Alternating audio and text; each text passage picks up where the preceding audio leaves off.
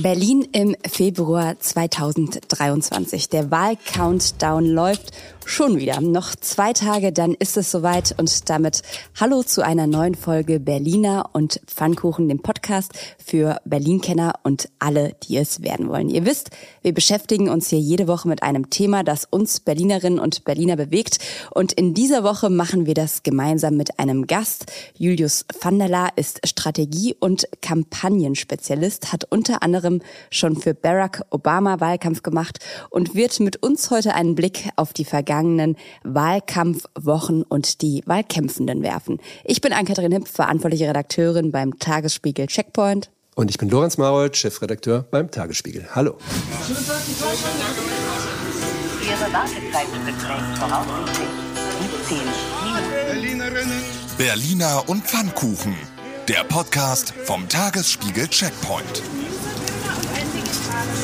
Julius, herzlich willkommen. Schön, dass du da bist in unserem kleinen Checkpoint Podcast Studio. Tausend Dank für die Einladung. Du hast mal gesagt, dass man Wahlkampf als so eine Art Fernsehstaffel sehen kann. Dann würden wir ja jetzt quasi vorm großen Finale stehen, oder? Absolut. Season Finale. Alle schauen zu. Jetzt geht's um alles. Ja, und es wird auch spannend am Ende nochmal, hat man den Eindruck. Wir sind jetzt zwei Tage vor der Wahl. Es gibt drei neue Meinungsumfragen. Die Werte sind leicht verschieden, Tendenz ist aber ziemlich klar. Jedenfalls was die Reihenfolge betrifft. Die CDU führt stabil, die SPD etabliert sich auf Platz zwei, die Grünen schwächeln.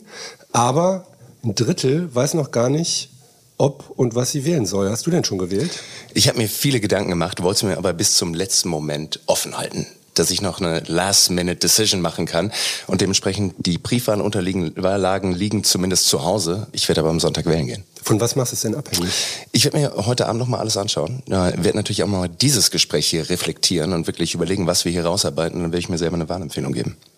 Es gibt ja sehr viele, die wie du noch unentschieden sind. Wir haben den Forsa-Chef Güllner ja heute im Checkpoint auch zitiert. Der spricht von einem extremen Unmut in der Stadt und zwar sowohl über die Regierung, den Senat, als auch über die Opposition, das Angebot der Opposition. Und Güllner selbst spricht davon, dass das personelle und inhaltliche Angebot der Parteien eine Zumutung sei. Was sagt man denn dazu? Ich glaube, das ist das, was, wie gesagt, die allgemeine Stimmung hier reflektiert. Das ist, glaube ich, auch das, was wir jedes Mal hören, wenn wir mit Leuten über die Berliner Politik sprechen. Auch außerhalb von Berlin. Auch das habt ihr in vorigen Episoden auch schon thematisiert. Aber ich glaube, es gibt natürlich irgendwie so eine grundsätzliche Sehnsucht. Eine Sehnsucht nach grundzulieben Regierungshandeln. Und insofern könnte ja Kai Wegner eigentlich einen Wahlkampf machen nach dem amerikanischen Motto von Change. Ne? Jetzt ist halt eben nur die Frage, und ich glaube, das ist auch das, was Herr Göllner gesagt hat, die zweite Seite davon ist natürlich bei Obama auch gewesen, Change you can believe in. Und dieses you can believe in, da schauen die Berlinerinnen und Berliner offensichtlich drauf und sagen, wir sind nicht sicher, ob wir es ihm wirklich auch zutrauen. Und das eben entsprechend funktioniert Kai Wegner halt auch nur bedingt.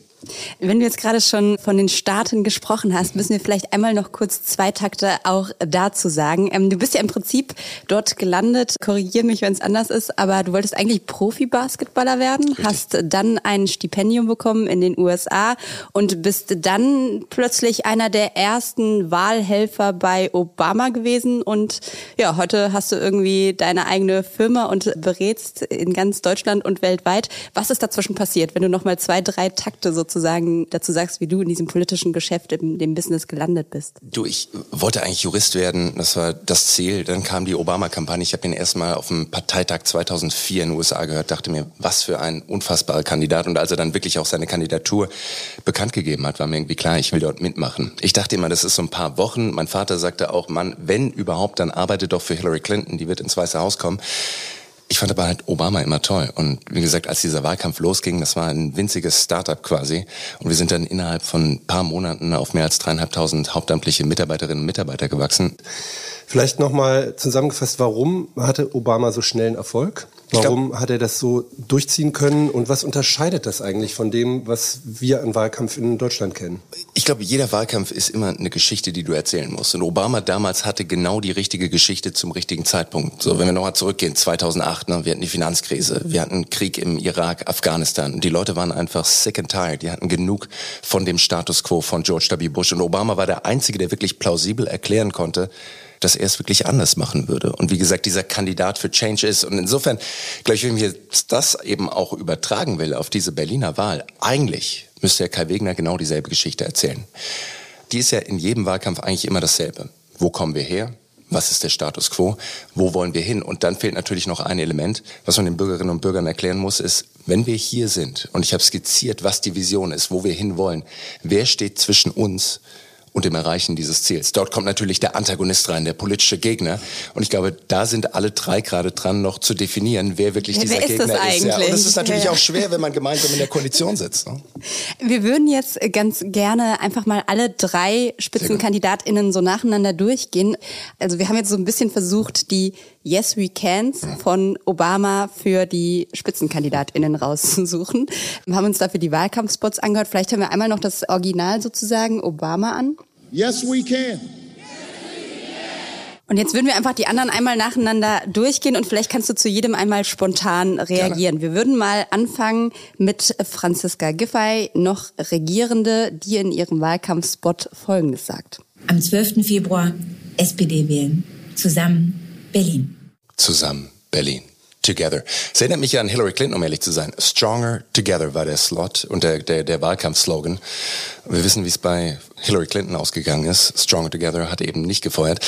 Stronger Together oder hier gemeinsam für Berlin. Ich meine, das ist die Botschaft, die sie natürlich immer schon gesendet hat. Ne? Sie ist die regierende Bürgermeisterin und solange sie noch vorne war in den Umfragewerten, macht das natürlich auch total Sinn. Jetzt muss man halt einfach sagen, ne? die SPD, ihr habt heute die aktuellen Umfragewerte drin bei 22 Prozent, Kai Wegner bei 24 Prozent. Insofern, sie muss natürlich auch ein bisschen auf Angriff spielen und einfach nur zu sagen, ich bin die regierende Bürgermeisterin. Ich spreche eigentlich quasi gar nicht über den Kontrast und über den Unterschied. Das funktioniert halt hier nicht. Aber hat sie nicht vielleicht einen Punkt? Weil ähm, Forsa hat festgestellt, Berlin ist politisch so gespalten wie keine andere Stadt. Da ist doch vielleicht die Botschaft zusammen gar nicht so verkehrt.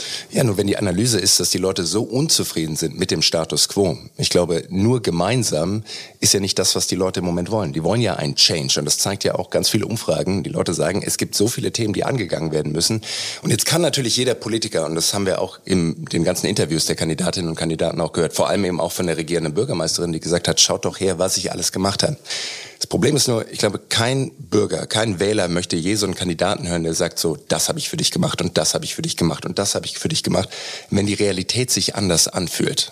Ja, Insofern, wir wollen eigentlich jemanden haben, der die Hand nimmt und an den Thermostat nimmt, fasst und wirklich anfängt zu drehen und die Temperatur verändert. Wir wollen nicht jemanden haben, der einfach nur die Temperatur auf dem Thermometer abliest. Und ich glaube, das ist die Krux im Moment. Wir hatten ja am Mittwoch unseren Tagesspiegel Wahlkampf-Talk nochmal, dass du, oder das Triell der drei SpitzenkandidatInnen. Da hattest du, Lorenz, am Ende die drei nochmal gefragt, in einer Minute zusammengefasst, warum sie? Und das hier war sozusagen die Version von Franziska Giffey. Ja, meine Damen und Herren, ich bin Ihre regierende Bürgermeisterin und ich möchte es auch gerne bleiben. Und ich möchte dafür sorgen, dass wir unsere Stadt so entwickeln, dass wir soziale Gerechtigkeit, ökologischen Fortschritt und Wirtschaftsentwicklung zusammendenken.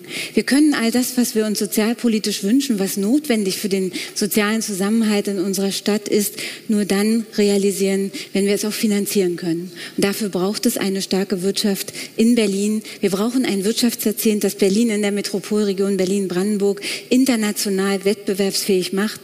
Wir haben dafür alle Potenziale, alle Voraussetzungen und wir haben viel in den letzten Jahren geschafft, in den über 30 Jahren freies, wiedervereintes Berlin. Wir haben eine Verantwortung für unsere Kieze, aber auch für die Weltstadt Berlin.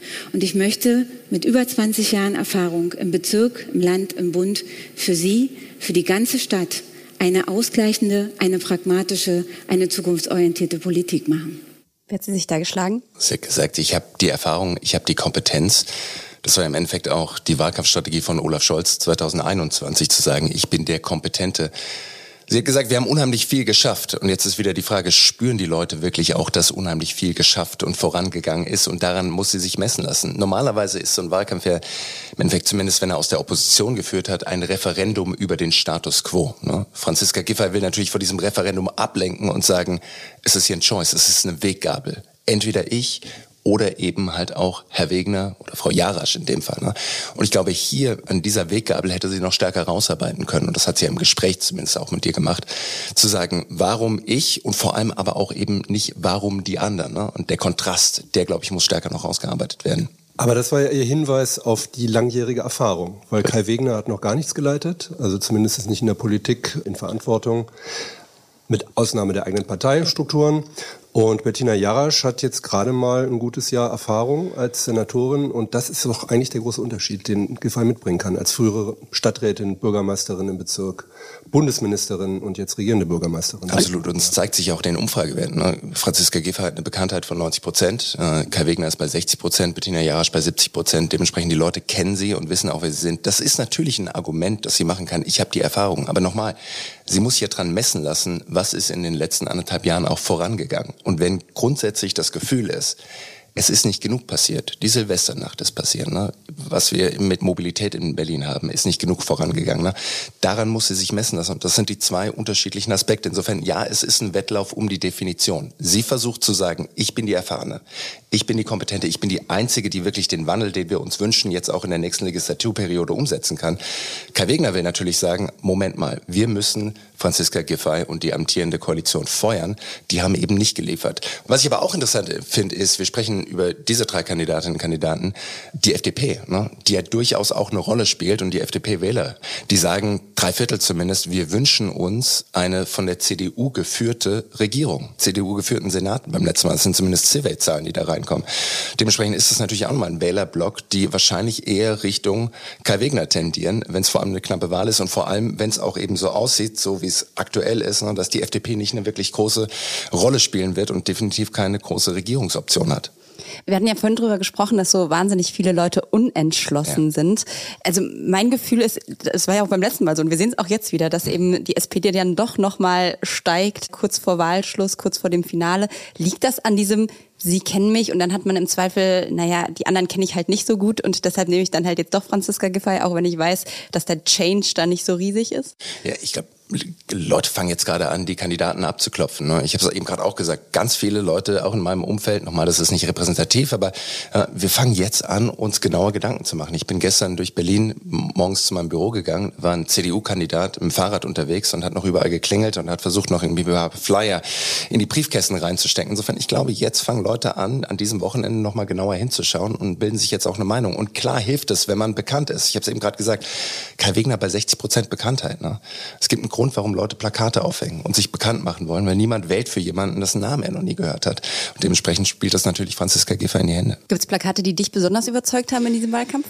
Ich finde, es gab ein paar interessante Sachen. Ähm, ja, ich will zurück zu der, zu der Positionierung kommen. Ne? Wir haben schon ein paar Mal jetzt über Kai Wegner gesprochen. Eins der großen Themen ist ja Law and Order. Ich erinnere mich an die, wie ihr alle auch, an die Silvesternacht. Ne? Dann die Akrobatik auch von dem ARD-Moderator, der partout nicht nennen wollte, wer dort hauptsächlich auch involviert war. Und die CDU, die natürlich dann noch diese Namensabfrage gemacht hat, was ja damals einen, einen ordentlichen Shitstorm auch ausgelöst hat. Jetzt, glaube ich, kann man das Argument machen, dass es vielleicht sogar der CDU auch geholfen hat, ne? dieses Law and Order Image eben auch zu prägen. Jetzt muss man aber auch sagen, Berlin ist wahrscheinlich nicht New York City in den 2000ern. Ne? So einfach nur Ju Rudy Giuliani zu machen als Kai Wegner und zu sagen, ich stehe hier für Law and Order, ich werde hier hart durchgreifen. Das funktioniert nicht. Insofern, wenn du mich fragst, welches Plakat fand ich ganz gut, so was Kriminelle bald häufiger hören würden, ist Haftbefehl. Haftbefehl. Ne? Das ist eben dieser Humor, den du bei einer harten Attacke natürlich noch mit reinbringen musst. Ne? Einfach nur hart drauf funktioniert nicht, vor allem nicht in Berlin. Ne? Wir erinnern uns an Klaus Hovereit und Arm und Sexy und so weiter versus dann auch Renate Renate kämpft. Ne? Dieser, dieses, dieses Harte, das funktioniert nicht. Und gerade wenn man auch über so ein hartes und wichtiges Thema spricht, ich glaube, da hilft es eben so ein bisschen Humor mit reinzumassieren. Das hat die CDU aus meiner Sicht gut gemacht. Es gab ja noch ein paar andere Plakate, die auch sehr kritisiert wurden von der Konkurrenz, mit dem Vorteil für die CDU. Es wurde drüber gesprochen. Mhm. Absolut. Und es ist ein Wettlauf um die Aufmerksamkeit in so einem Wahlkampf. Insofern drüber sprechen hilft. Ja. Frechheit siegt. Frechheit siegt. Wenn wir einfach mal in das Yes We Can von Kai Wegner reinhören, da gibt es eine interessante Entwicklung. Da hat sich nämlich was verändert. Und zwar 2021 hat er selbst noch in dem Wahlkampf-Werbespot gesprochen. Da klang das Ganze so. Ich will anpacken damit Berlin wieder funktioniert. Und 2023, 2022 hat sich die CDU wohl gedacht, hm, wir lassen vielleicht lieber jemand anderen sprechen. Und da hören wir auf einmal diese Dame, die einfach, glaube ich, nur eine Sprecherin ist, ehrlich gesagt. Berlin, will dich neu. Diesmal CDU. Klingt fast ein bisschen wie Franziska Giffey. Ob das wohl Absicht war? Ja, ich glaube, Frauen sind natürlich ein ganz maßgeblicher Bestandteil hier des Elektorats. Und Kai Wegner weiß auch, dass er bei den punkten muss. Nochmal, es ist jetzt nicht so, als ob die CDU Kai Wegner ins Zeugenschutzprogramm geschickt hat in diesem Wahlkampf. Der war schon auch präsent. Aber ich glaube, es hilft natürlich auch zu sagen, worum geht es wirklich. Ne? Anpacken war die Botschaft von 2021. Er will natürlich jetzt auch wieder anpacken, aber ich glaube nicht, dass das die eigentliche Wahlbotschaft ist. Kai Wegner tut sich dann am den größten Gefallen, wenn er sagt, Referendum über den Status quo. Seid ihr wirklich zufrieden? Zufrieden, so wie es läuft? Und wenn das die Frage ist, die sich Leute in der Wahlkabine stellen, ich glaube, dann hat er eine gute Ausgangssituation. Ja, jetzt entscheiden die Berlinerinnen und Berliner, wie es weitergeht. Soll es ein weiter so geben wie bisher oder einen echten Neustart für Berlin? Ich glaube, dass Berlin eine großartige Stadt ist, eine internationale, eine weltoffene, eine vielfältige Stadt, aber Berlin wird schlecht regiert. Vieles funktioniert in Berlin nicht mehr, noch nicht mal Wahlen. Und ich möchte gerne, dass diese Stadt wieder funktioniert. Ich möchte ein schlaues Berlin, wo unsere Kinder mit den besten Chancen aufwachsen können und für eine gute Zukunft ausgerüstet werden. Ein mobiles Berlin, wo jeder selbst entscheiden kann, wie er sich von A nach B bewegt. Und ein sicheres Berlin, wo die Menschen mit Einbruch der Dunkelheit keine Angst haben. Und deswegen bitte ich um Ihr Vertrauen. Damit sich etwas ändert, müssen Sie am kommenden Sonntag CDU wählen, auch wenn es vielleicht das erste Mal ist. Was sagt er? Ein Weiter so oder ein Neustart? Ne? Das ist die Weggabel, die er dort aufmacht. Äh, Change ist natürlich nur mit der CDU möglich, sagt kein Wegner zumindest. Ne? Aber dann kommt, glaube ich, eine ganz interessante Passage und die finde ich gut geskriptet. Da sagt er im Endeffekt die älteste Wahlkampfweisheit, die es überhaupt gibt. Löse niemals ein Problem, das keiner hat. Und im Umkehrschluss verkauft das Problem, das du löst und nicht die Lösung. Und dann nennt er eben genau diese Probleme. Und er sagt eben, die Bildung funktioniert nicht, die Mobilität funktioniert nicht und man kann auch nicht abends auf die Straße gehen. Die Sicherheit ist eben auch nicht gewährleistet. Und das schiebt er natürlich ganz klar in die Richtung von Franziska Giffer und sagt, wenn ihr das anders haben wollt, dann müsst ihr mich wählen. Insofern verkauft das Problem, das du löst und nicht die Lösung. Und dann kommt noch eine Erlaubnisstruktur, die Permission Structure. Das finde ich unheimlich spannend am Schluss. Ne? Wählen Sie die CDU. Sie müssen das machen, wenn sie das alles ändern wollen auch wenn es das erste Mal ist. Ne? Er weiß natürlich auch, dass viele Leute in Berlin jetzt nicht unbedingt die großen CDU-Stammwählerinnen und Stammwähler sind. Er sagt aber, es ist im Moment so im Eimer führen Sie mit der linken Hand Ihre rechte Hand, machen Sie einmal dieses Kreuz, zwingen Sie sich selber dazu. Also, sie wird nicht abfaulen. Ihr könnt noch einmal mit mir mitmachen und dann könnt ihr vielleicht beim nächsten Mal auch wieder Grün oder SPD oder sonstiges wählen. Aber einmal brauchen wir es halt eben, um den Karren aus dem Dreck zu holen. Ich fand es ganz clever gemacht. Ja, und es zeigen ja auch die Umfragewerte letztlich. Also ich bin wirklich gespannt, weil ich glaube, meine Prognose ist, Franziska Giffey holt die nicht mehr ein. Die ganzen Koalitionsgeschachere können wir natürlich dann, ja. werden wir sehen, wie das läuft. Aber ich, ich glaube schon, er wird als erster ins Ziel reiten. Aber das größte Problem von Kai Wegner ist doch, dass ihm offensichtlich die Machtoption fehlt. Das ist das große Manko. Und ihr habt ja, glaube ich, auch vor ein paar Folgen über die ganzen unterschiedlichen Regierungskoalitionsmöglichkeiten gesprochen. Und wenn die Leute sagen, ist es wirklich eine Möglichkeit, dass Kai Wegner der nächste regierende Bürgermeister ist, so, das hilft ihm. Das war ja auch das große Manko der Grünen immer, ne? dass es am Schluss oftmals die Machtoption gefehlt hat und deshalb die Grünen dann eben auch zumindest in der Bundestagswahl vergessen wurden. Und da, glaube ich, schauen im Moment, ich habe eben gerade die Umfragewerte von, von FDP-Wählern genannt, ne, die sich einen CDU-geführten Senat wünschen. Aber am Ende ist halt die Frage, Macht es Franziska Giffey? Macht es möglicherweise Frau Jarasch? Und ich glaube, da ist natürlich Kai Wegner derjenige, der unter die Räder kommt. Aber was macht man in so einer Situation als Kai Wegner? Geht man wirklich in Attacke auf alle anderen oder versucht man vorher schon Brücken zu bauen, die erkennen lassen, mit dem oder der Partei könnte es gehen. Ja, ich habe ein Statement gelesen, dass es im Endeffekt die Koalition mit den Grünen ja auch ausgeschlossen hat. Korrigiere mich, wenn ihr das anders gelesen habt, aber ich meine, es war bei euch im Tagesspiegel. Ja, ja also ich finde dieses Ausschließen... Unter den Grünen ausgeschlossen. Ja, und er hat auch nochmal gesagt, naja, diese Verkehrspolitik, so wie sie sie wollen, würde er so nicht mitmachen, was man natürlich auch lesen kann als, liebe Grünen, lasst noch ein paar mehr Autos da und macht noch ein paar mehr Kompromisse mit mir, dann wird es schon irgendwie funktionieren. Also das ist so genau dieses, ich schließe aus, aber eigentlich eigentlich aber auch nicht eigentlich so richtig. will ich mir die Hintertür mhm. auflassen. Ne? Und dann ist ja auch immer wieder die Frage, wie sieht dann auch das Personal aus? Wie kann man dann auch eben noch den, den Kompromiss schließen? Na, natürlich ist da immer eine Hintertür offen. Aber natürlich geht es darum, kann ich glaubhaft machen, dass wenn ich im Amt bin, die Dinge umsetzen kann, die ich eben auch ins Wahlprogramm mit reingeschrieben habe. Und ich gebe euch absolut recht, Kai Wegner hat die Herausforderung zu sagen, es gibt keinen klaren Pfad. Ich kann nicht einfach nur so, wie es im Bund oftmals gemacht wurde, mir die FDP schnappen und wir machen einfach schwarz-gelb. Das steht nicht zur Verfügung und das wissen die Wählerinnen und Wähler auch. In dem Zusammenhang, was man vielleicht nochmal analysieren könnte, du hast ja vorhin auch schon gesagt, so, es wird äh, mitunter vielleicht nicht ganz geglaubt, dass Kai Wegner wirklich der Change ist, dass mit ihm der Wandel kommt. Er hat ja jetzt in den letzten zwei Wochen schon mal angefangen, sein äh, Schattenkabinett letztlich zu positionieren, hat da einmal Joe Ciardo, Musikmanager, ausgewählt als potenziellen Kultursenator und Katharina Günther Wünsch, eine ehemalige Lehrerin, aktuell bildungspolitische Sprecherin der CDU für die Bildungssenatorin ausgewählt, wobei man da auch vielleicht noch mal dazu sagen muss, Bildungsressort war immer so ein unbeliebte heiße Kartoffel, die wurde hin und her geschmissen. Nachvollziehbarerweise. Ja. Kann man so und so sehen. Ich würde sagen, es kann auch eine wahnsinnige Chance sein, wenn man da jemanden hinsetzt, der kompetent ist und der beweist, dass man da irgendwie noch was rausholen kann. Aber wie würdest du das denn bewerten? Also diesen Move quasi A, den potenziellen Koalitionspartnern schon jemanden vorzusetzen und B, auch eben der Wählerschaft gegenüber zu sagen, ich habe hier zwei und die können was? Ich würde sagen, völlig irrelevant. Ich meine, das sieht man in jedem Wahlkampf, dass mhm. da, dort das Schattenkabinett einmal hochgezogen wird. Wenn da nicht große Namen drin sind, die wirklich jeder kennt, dann macht das keinen Unterschied. Und ich glaube, Kai Wegner hat natürlich auf der einen Seite, wir haben es jetzt schon ein paar Mal gesagt, das große Problem, dass er selber nur bei 60 Prozent ist.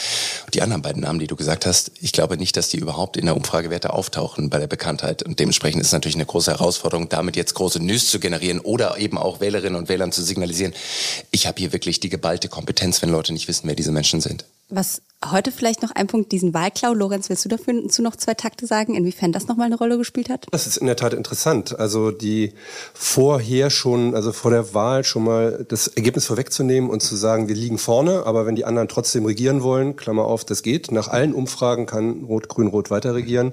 Dann ist das eine gestohlene Wahl, ein Wahlklau, hat der Generalsekretär gesagt wurde heftig kritisiert aus den eigenen Reihen sogar, auch mit dem Argument, dass das genau die Stimmung ist, die erzeugt wird, die auch Trump nach vorne gebracht hat. Wie würdest du das einschätzen? Oh, ich finde den Vergleich hart mit, mit, mit Trump. Nochmal, also klar, Trump hat dort auch vorgebaut, schon Jahre vor der Wahl quasi. Wenn ich verliere, dann ist die Wahl gestohlen. Ich glaube auch nicht, dass er sich selber damit einen Gefallen tut, ne? zu sagen, wenn die anderen wollen, dann können sie auch durchregieren. Ne? Was ist das für eine Botschaft an die eigenen Wählerinnen und Wähler? Zu sagen, eigentlich ist eure Stimme verloren, weil wenn die anderen zusammenarbeiten, arbeiten wollen, dann kommen die natürlich auch wieder ins Rote Rathaus rein. Insofern, ich kann nicht nachvollziehen, warum das gesagt wurde. Wollen wir noch mal einen Blick auf Bettina Jarasch von den Grünen werfen? Die wird ja hin und wieder vergessen. Wir vergessen sie hier nicht. Ähm, sie soll auch bei uns Präsenz bekommen. Und insofern hören wir mal in ihr Yes We Can rein. Es ist Zeit, Berlin grün und gerecht zu machen. Die Alliteration, äh, oft gewählt im Wahlkampf, grün gerecht, sieht man klar. Natürlich soll Berlin grün sein. Das ist, glaube ich, ganz offensichtlich. Gerecht auch, wünscht sich jeder. Worum geht's? Was ist das, was bei Bettina Jarasch hängen bleibt? Ihr habt schon oft drüber gesprochen. Ganz oft ist es halt eben die Verkehrspolitik und die Friedrichstraße, die jetzt eben hängen bleibt. Ne? Und das ist ein Riesenproblem. Klar hat sie da eine Position, hat es jetzt auch kurz vor der Wahl nochmal umgedreht. Aber ich glaube, gerade dieses Flip-Flop, das Hin und Her, das Fähnchen im Wind dort, erst wird's dicht gemacht, dann kommt es wieder was ist das Signal, das dort gesendet wird? Das Signal ist doch irgendwie, naja, es geht nicht wirklich um euch, es geht um mich. Ich will jetzt noch kurz zeigen, dass ich auch was gemacht habe. Ich glaube nicht, dass das Leute quotieren. War das doof von ihr, jetzt quasi diese Friedrichstraße kurz vor der Wahl letztlich äh, nochmal zu sperren? Ich meine, sie wundert sich selbst jetzt auch die ganze Zeit, dass alle drüber reden, aber sie hat natürlich auch diese Pressekonferenz kurz vor die Wahl gelegt. Ja, und vor allem das Timing ist natürlich, dass das ist mit einer Wahl im Februar und gleichzeitig das Sinnbild, wenn man die Bilder sieht, die ihr auch abgedruckt habt und die in Social Media einmal hoch und runter laufen. Manche, es ist die leere Friedrichstraße mit irgendwie so ein paar Holzbänken, die dort jetzt stehen. Und insofern zeigt das natürlich auch irgendwie im Großen und Ganzen macht das nicht wirklich einen Unterschied. Es ist jetzt nicht so, dass damit irgendwie die Verkehrswende behoben wird, sondern es ist Symbolpolitik. Und ich glaube, das kann auch jeder erkennen. Und vor allen Dingen, wenn man weiß, und das hätte sie wissen müssen, dass außer in ihrer eigenen Partei, in allen anderen Parteien die Ablehnung dieser autofreien Friedrichstraße extrem breit ausgeprägt ist, verprellt sie natürlich diejenigen der Wählerinnen und Wähler, die vielleicht auch mal aus dem bürgerlichen Lager sagen, warum nicht die Grünen. Gebe ich dir absolut recht. Und ich, muss, möchte aber auch dazu sagen, ich bin da auch schon oft mit dem Fahrrad runtergefahren. Ich genieße es total mit dem Fahrrad, eben kommt vom Bundesrat ins Büro zu fahren. Und gleichzeitig sagst du es absolut. Ne? Die Leute merken, dass es in Berlin ein Verkehrsproblem gibt und sehen nicht wirklich, dass das die große Lösung ist. Die Kandidatur von ihr war ja doch einigermaßen überraschend im vorvergangenen Jahr, 2021 im Wahlkampf, weil sich zwei andere, die eigentlich als Favoritinnen galten, nämlich Antje Kapek und Ramona Popp, die Wirtschaftssenatorin und die Fraktionsvorsitzende, nicht einigen konnten. Und dann hat die Partei gesagt, dann nehmen wir halt eine dritte, und zwar eine Unbekannte. Offensichtlich oder vermutlich mit dem Hintergrund, die Partei ist stark genug und wir suchen uns eine Kandidatin, die möglichst wenig kaputt macht und auffällt. Ist das aufgegangen? Naja, Allein schon so, wie du die Frage formulierst. Wir suchen uns jemanden, der nicht besonders auffällt und nichts wirklich kaputt macht. Das ist ja nicht der Anspruch von jemandem, der auch ins Rote Rathaus einziehen möchte. Und ich glaube, so war eben auch diese erste oder dieser erste Teil dieser Legislaturperiode. Ne? Was waren die großen Themen? Wenn du wahrscheinlich eine Umfrage machen würdest, was assoziieren wir mit Bettina Jarasch, dann ist es halt vielleicht noch das BVG-Ticket und vielleicht noch darüber hinaus eben diese, diese Friedrichstraße. Und ich glaube, das kann natürlich nicht alles sein.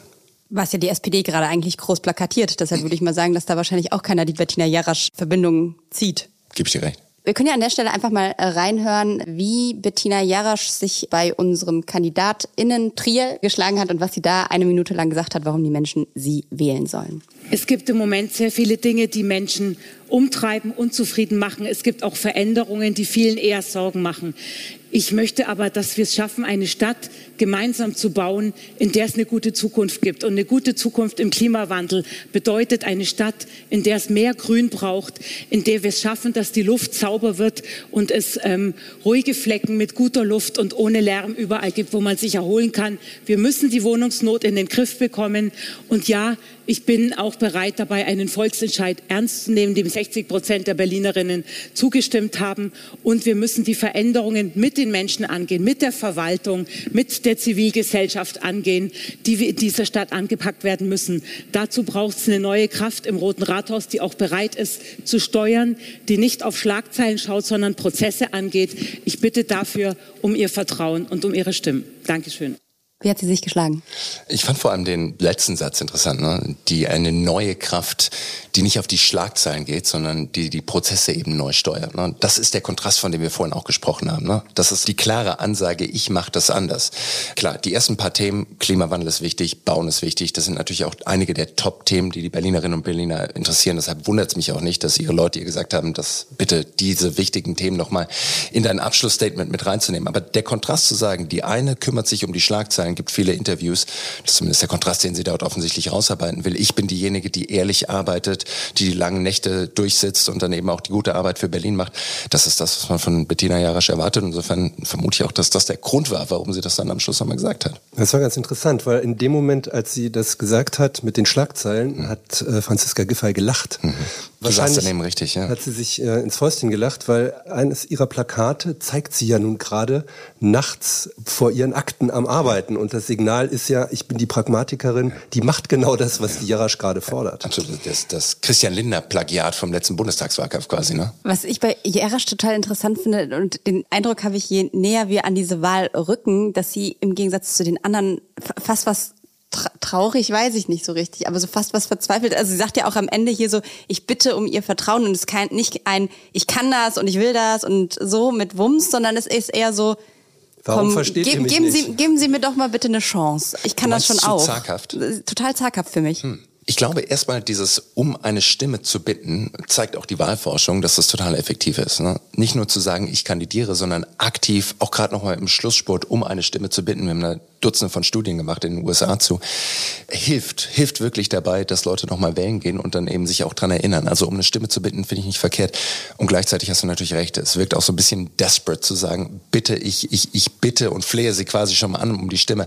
Ja, auch Noch, so von der, von der Stimmenlage her ja, so ein bisschen. Ja, ich glaube, ne? man also, kann das eben unterschiedlich formulieren. Ne? Mit Wumms, wie du gesagt hast, oder eben zaghaft. Ja und von eher zaghaft kommen wir gleich nochmal zu ganz viel Pathos. Vorher an der Stelle vielleicht noch der kurze Hinweis. Wir werden am Sonntag natürlich rund um die Uhr von der Wahl berichten, ob sie funktioniert, wie sie funktioniert und wie am Ende die Ergebnisse aussehen. Also schaut da sehr, sehr gerne bei uns vorbei. Und jetzt kommen wir zum Pathos und machen damit sozusagen nochmal so eine kleine Schleife zum Anfang unseres Podcasts und zurück zu Barack Obama. Der hat 2008 nämlich eine Rede gehalten hier in Berlin. Und jetzt, wo wir sozusagen unsere drei SpitzenkandidatInnen für Berlin gehört haben, würden wir an der Stelle vielleicht einfach nochmal ja, so einen kleinen Vergleichstest machen und hören, wie das so klingt, wenn er spricht. This city of all cities knows the dream of freedom.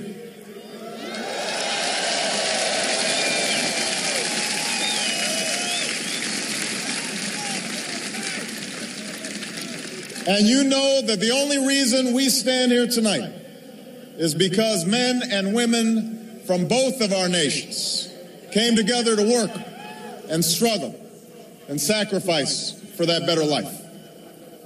Ours is a partnership that truly began 60 years ago this summer, on the day when the first American plane touched down at Tempelhof.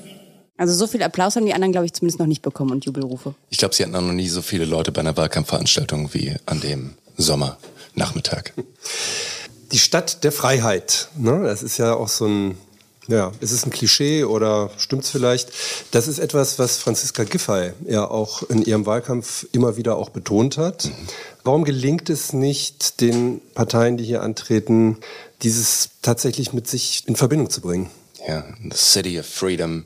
Äh, Es ist eine weltoffene Stadt. Ne? Es sind irgendwie auch schon zwei unterschiedliche äh, Wortkonstrukte, die natürlich im Englischen nochmal anders klingen als im Deutschen. Aber warum gelingt es nicht? Obama spricht von einem Traum. The Dream of Freedom. Und wenn ich mir jetzt die Wahlkampfreden oftmals in Deutschland anhöre, dann ist es irgendwie so eine Zusammensammlung von Spiegelstrichen. Und insofern kann man natürlich sagen, die Amerikaner haben mehr Pathos. Martin Luther King sagt, I have a dream. Und wir sagen, wir haben einen Plan. Das hat natürlich eine andere Tragfähigkeit. Ich habe es vorhin schon gesagt, wie wichtig es ist, eine Geschichte zu erzählen. Obama erzählt eine Geschichte, wo kommen wir her? Vor 60 Jahren, als die ersten Flugzeuge in Tempelhof, wie er sagte, äh, auf, gelandet sind. Ne? Dann sagt er, wo sind wir jetzt und wo wollen wir gemeinsam hin? Das ist das Storytelling, das man in so einem Wahlkampf braucht. Und diese Geschichte, wo kommen wir her? Wo sind wir jetzt gerade? Aber die besten Tage liegen noch vor uns, wie man so schön im Englischen sagt. Ne? Our best days are still ahead of us. Diese Geschichte, die höre ich in diesem Wahlkampf zu selten, sondern es ist halt Friedrichstraße, es ist Sicherheit, es ist Silvesternacht und dann packen wir das alles in Google Doc und veröffentlichen das als Wahlkampf-Positionspapier. Aber der Narrativ, die Erzählung, die fehlt eben. Man hat den Eindruck, es ist alles mühsam, egal wen man wählt, das wird eine mühsame Geschichte. Und das ist das, was einfach fehlt, die Begeisterung. Ja. Hope and Change. Also liegt das auch an Berlin? Ist es so, weil wir sagen, naja, wir müssen jetzt erstmal, wenn man sich das überlegt, ne, der, der Wahlkampfslogan von Kai Wegner ist, diese Stadt soll funktionieren. Das ist ja eigentlich, also was, ist ja was ist das? Ja, aber was, Abgeschrieben von Franziska Giffey. aber die Frage ist ja, was, was ist das für ein Slogan für eine Stadt? Also das, das wäre ja so das, wo man einfach davon ausgeht, Ja. davon gehe ich aus, dass das logischerweise passiert, wenn ich eine Partei wähle, dass dann irgendwie die Stadt funktioniert. Aber jetzt kommen wir so ein bisschen zu dieser Berlin-Bashing-Frage, von der ich eigentlich überhaupt gar kein Fan bin. Aber ist Berlin so funktionsuntüchtig, dass man gar keinen großen Dream oben drauf setzen kann? Also muss man erstmal sozusagen das Funktionieren wieder gewährleisten, bevor das geht, oder könnte man das trotzdem auch jetzt schon machen? Aus einer reinen Wahlkampfperspektive würde ich sagen, Kai Wegner macht es genau richtig. Verkauft das Problem, das Dysfunktionale. Lass es ein Referendum über den Status quo sein. Vor allem, wenn die Umfragewerte für Kai Wegner so aussehen, wie sie gerade aussehen. Mach's nicht zum Choice. Sag nicht, wer ist besser in der Lage, den großen Traum dann eben auch umzusetzen, sondern halt den Fokus auf Franziska Giffey, wenn die Unzufriedenheit zumindest da ist. Und ich vermute auch, dass das die internen Umfragewerte von der CDU bestätigen. Ne? Dementsprechend so, lass es dort bei der Dysfunktionalität. Wenn das die Frage ist, nochmal, man nennt das im Englischen die Ballot Question. Leute gehen ins Wahllokal rein, machen hinter sich den Vorhang zu. Welche Frage soll sich dort der Wähler, die Wählerin stellen? Und wenn die Frage ist, wer ist am besten geeignet, aus dieser Dysfunktionalität rauszukommen, dann ist es der Choice. Aber wenn die Leute sagen, wir müssen auf jeden Fall jetzt was ändern, so wie es im Moment ist, kann es nicht weitergehen, ne? dann führt das ja automatisch dazu, eine Neuausrichtung, einen neuen Kurs einzuschlagen. Aber nochmal zu der Frage Problem und Lösung, Ja. weil die hat ja damit was zu tun. Kai Wegner bietet keine Lösung an. Er beschreibt nur das Problem. Wie gesagt, und er will auch einfach nur, dass der Status quo abgewählt wird. Und deshalb ist es auch die richtige Strategie, keine Lösung anzubieten. Das reicht. Bill Clinton hat mal gesagt, Elections are about the future. Bei Wahlkämpfen geht es immer um die Zukunft. Natürlich musst du auch skizzieren, wo du hin willst. Aber erstmal ist der Anfang zu sagen, der Status quo ist so nicht tragbar. Ich verstehe, warum die CDU diese Wahlkampfstrategie fährt. Anders gefragt, hätten Franziska Giffey und Bettina Jarasch überhaupt eine Chance gehabt, so einen richtig guten Wahlkampf zu fahren, wenn sie sozusagen Teil des offensichtlich bestehenden Problems sind? Du kannst nicht plötzlich das Referendum über dich ändern. Ne? Wie gesagt, es gab ein paar Versuche zu sagen, wir wollen davon ablenken, das, was nicht funktioniert und eben auch den Kontrast zu Kai Wegner machen. Ne? Wir haben es von, von der SPD gehört. Ne? Ich glaube, ihr hattet auch die Überschrift mit drin, dass gesagt wurde, Kai Wegner ist im Endeffekt der Lobbyist, der Miethaie oder irgend sowas war es, glaube ich. Dort sollte eben klar das Konstrukt aufgemacht werden, eine Stimme für die CDU ist irgendwie eine Stimme für die Top 1 Prozent. Wir sind da für die 99 Prozent. Das ist so eine alte sozialdemokratische Erzählung, die, glaube ich, auch durchaus in Teilen der Gesellschaft tragen kann. Aber nochmal, du kannst nicht plötzlich das abwenden, was zumindest das Gefühl in der Gesellschaft ist, indem du einfach nur eine andere Geschichte erzählst. Aber beide Kandidatinnen, also Giffey und Jarasch, versuchen ja, die Geschichte zu erzählen, dass es mit ihnen diesen Change gibt. Franziska Giffey sagt immer, alles, was von vor einem Jahr passiert ist, da war ich noch nicht verantwortlich mhm. und ich hatte nicht genug Zeit bis jetzt, um das umzusetzen. Und Bettina Jarasch sagt, ich bin zwar dabei, aber ich bin leider nicht an der Spitze und die an der Spitze ist, die setzt halt nicht um, was ich umsetzen will. Deswegen bin ich dann auch der Change. Ja. Das ist der Wettlauf um die Deutungshoheit. Ne? Drei unterschiedliche Erzählungen. Ich würde gerne, wenn ihr mich lasst. Jarasch. Franziska Giffey, das war die Vorgängerregierung. Ich habe auch mit dem Wahldesaster von 2021 nichts zu tun gehabt. Gebt mir noch ein bisschen mehr Zeit. Ich habe mich gerade warm gelaufen und jetzt lege ich los. Franziska Giffey und Kai Wegner, der sagt, ey, die hatten jetzt alle Möglichkeiten, haben es nicht gemacht, feuert die und lasst mich ran. Und derjenige oder diejenige, die es schafft, diese Erzählung besser mit reinzumassieren, wird am Schluss die Wahl gewinnen. Inwiefern spielen die letzten zwei Tage jetzt nochmal eine Rolle? Wenn wir uns angucken, was passiert äh, da eigentlich noch? Ein Drittel ist unentschlossen. Ich weiß nicht, gibt es in Berlin sowas wie Swing States, wo man jetzt nochmal ein genaues Augenmerk drauflegen muss? Natürlich muss jetzt die Schlussmobilisierung laufen. Natürlich willst du jetzt nochmal rausgehen und sagen, wo sind unsere Hochburgen? Wo sind unsere Wählerschaften? Wo können wir jetzt auch nochmal klingeln und Leuten erklären, dass es unbedingt notwendig ist, dass sie zur Wahl gehen müssen? Und das ist ja auch die große Frage, wie wird die Wahlbeteiligung aussehen? Wir hatten relativ hohe Wahlbeteiligung 2021, weil es natürlich auch auf den Tag der Bundestagswahl gefallen ist. Wenn man sich die Wahl davor anschaut, war sie deutlich niedrig. Ne? Eher so durchschnittlich für eine Landtagswahl, die ja immer niedriger ist als eine Bundestagswahl. Und jetzt ist natürlich auch die Frage, wem spielt das in die Hände, wenn die Wahlbeteiligung ein bisschen niedriger aussehen sollte? Die CDU hat wahrscheinlich eine hohe Wahldisziplin, einfach weil es gelernt ist, die Wählerschaft ein Ticken älter ist bei den Grünen. Ich habe keine Berliner Zahlen, aber bundesweite Zahlen, höherer Akademikeranteil, der dafür sprechen könnte, dass die Wahlbeteiligung innerhalb der grünen Basis auch relativ hoch sein könnte. Bei der SPD muss man sich natürlich fragen, schaffen die es jetzt, die Binnenmobilisierung hinzubekommen? Wie unzufrieden sind die Leute? Ist Wut da, die sagt, so viel ist dysfunktional, wir wollen die feuern, deshalb gehe ich hin? Oder sagen die einfach, die haben es eh nicht hingekriegt, ich halte mich hier raus und mache am Sonntag was anderes? Dementsprechend, das sind unheimlich viele Variablen, wo ich auch noch keine Umfragen gesehen habe. Wie wichtig ist so eine Last-Minute-Überraschung im Wahlkampf noch? Ich glaube, es ist zu spät für eine Last-Minute-Überraschung. Ich weiß jetzt nicht, was heute noch passieren kann, was jetzt noch so eine Tragfähigkeit, wie gesagt, außer jetzt furchtbaren Dingen wie Terror Terroranschlag oder sonstigen. Aber ich sehe jetzt nichts, was irgendwie noch ein, Skandal, Skandälchen noch hochkochen kann. Im Englischen nennt man es ja das October Surprise weil es eben im Oktober stattfindet, wenn die Wahl im November da ist. Aber 48 Stunden vor der Wahl weiß ich jetzt nicht, was noch passieren könnte, was jetzt nochmal fundamental die Dynamik dieses Wahlkampfs verändert. Insofern ist irgendjemand hier am Tisch schon entschieden. Du hast schon gesagt, also ich bin auch noch unentschieden. Lorenz? Nee, mir geht es genauso wie dir, Julius. Ich bin auch immer ein Spätentscheider, ehrlich ja. gesagt. Und das Schöne ist ja, wir haben ja die Kombination mit der Erst- und Zweitstimme. Das heißt, man kann auch völlig von Parteipräferenz unabhängig den Kandidaten oder die Kandidatin wählen, die einem am kompetentesten erscheint. Alles andere ist meistens so eine Last-Minute-Taktik-Überlegung, die wahrscheinlich völlig irrelevant ist, sei denn 100.000 denken das Gleiche wie ich selber in dem Moment. Ich hoffe einfach nur, dass am Sonntag die Sonne scheint und dass man schon so ein bisschen diese Aufbruchstimmung, du hast vorhin über Obamas Dream gesprochen, ne? dass so ein bisschen diese Aufbruchstimmung, die Sonne in Berlin, so das Gefühl für den Sommer auch schon rüberkommt. Ich glaube, das wird einfach so ein anderes Gefühl geben und Leute werden dann vielleicht ein bisschen zuversichtlicher zur Wahl gehen, vielleicht auch ein bisschen mehr Spaß dabei haben. Aber wir haben ja jetzt schon einen riesigen Anteil an Briefwähler, mhm. die sind teilweise in den Bezirken über 30 Prozent. Mhm.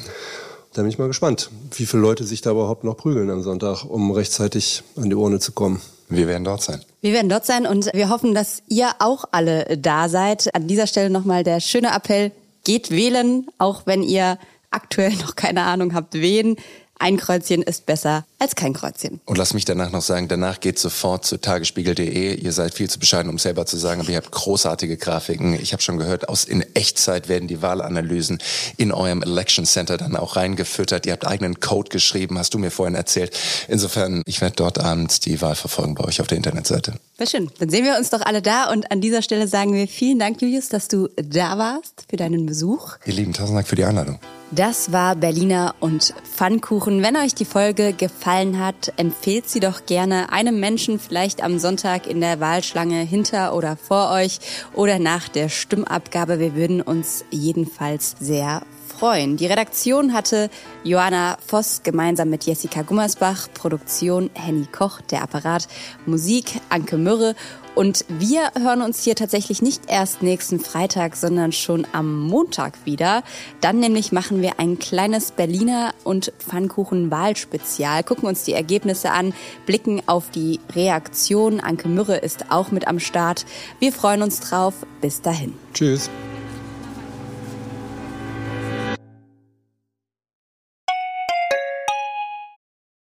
Herzlich willkommen zu Tatort Berlin, dem True Crime Podcast des Tagesspiegels.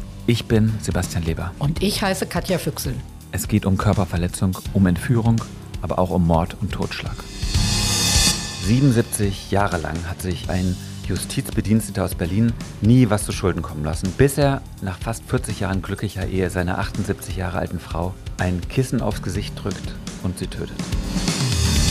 Wir werden heute die Frage klären, was es für Folgen hat, wenn man einen Polizeibeamten in aller Öffentlichkeit bedroht mit Sätzen wie Ich schwöre, ich fick dein Leben. Es geht um den Prozess gegen den sogenannten Clanchef Arafat Abu Chaka und drei seiner Brüder. Unsere nächste Folge, da ist alles ganz anders, als es zunächst scheint. Hört rein bei Tatort Berlin, dem True Crime Podcast des Tagesspiegels. Abonniert Tatort Berlin jetzt, um keine Folge zu verpassen.